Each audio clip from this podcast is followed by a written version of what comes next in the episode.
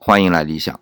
那今天理想在录制的时候啊，日期是二零一八年的十月二十六号。那其实理想本来想两天前就录这一期节目的，不过想想不想太蹭热点吧，就缓一缓，缓到今天。但是算上日期啊，大家可能知道，应该是李子勋老师去世的日期啊，就有这个感受了啊。当然是第二天了，呃，朋友圈大家都刷屏了，呃，但朋友圈刷屏很显然只是在。心理咨询的这个圈子里，因为李子勋老师在心理咨询这个圈子里边算是大咖了，或者算是国内最重要的人物之一啊。但是这样的之一也可能是五分之一吧，有就这么几位最重要的人物。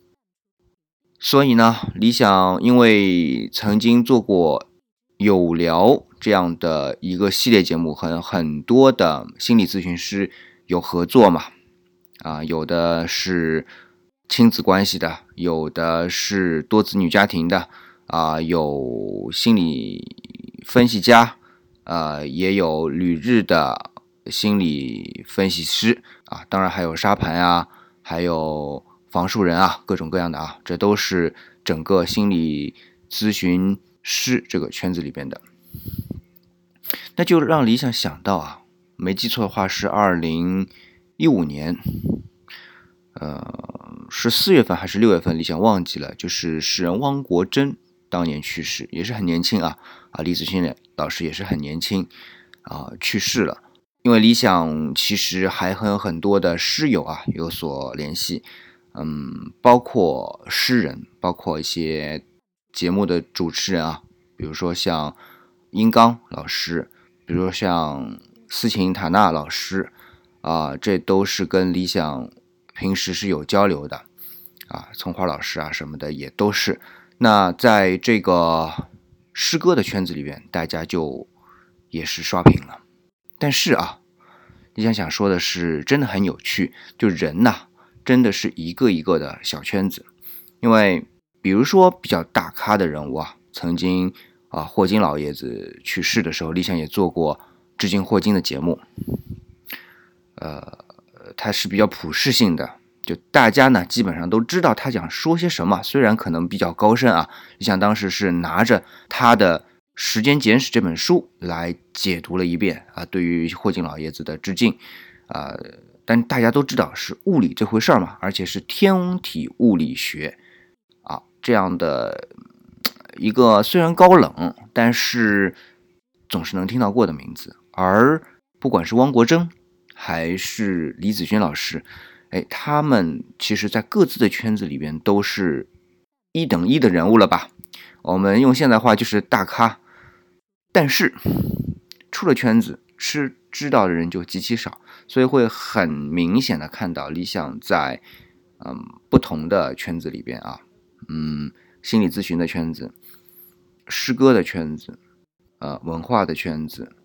资本的圈子，创业的圈子，啊，还有呃涂料的圈子。那么像这样的圈子，相互之间是很独立的，除非呃像理想这样 比较跨界的人啊，呃，还是很少能够同时跨几个圈子的，就造成呢各自谈论的话题都不一样。那么。平时啊，这些话题呢，理想也没有这么大的感触。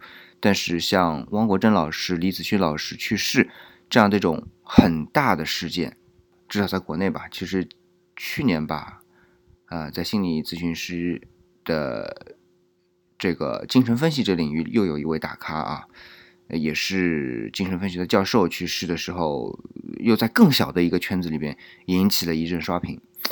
呃，就是看到。我们的世界已经被分裂成很多很多小的子的集合，或者说群落。嗯，在各自群落里边有各自的语汇，哦，然后呢，关注各自的世界。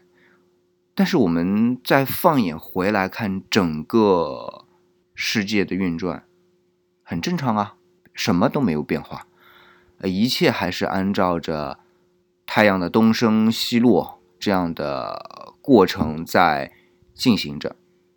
这样就让理想想到两个点啊，第一就是，就我们人的群落来说，真的是已经非常细小了，被划分的非常细小了，而且是自己划分的啊。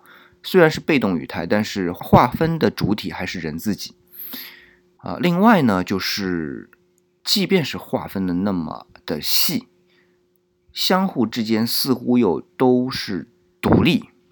但是，好像又不影响所有人生活，这可能是某种人类的共性在一起，而人类的独特性又各自聚集起来的原因吧。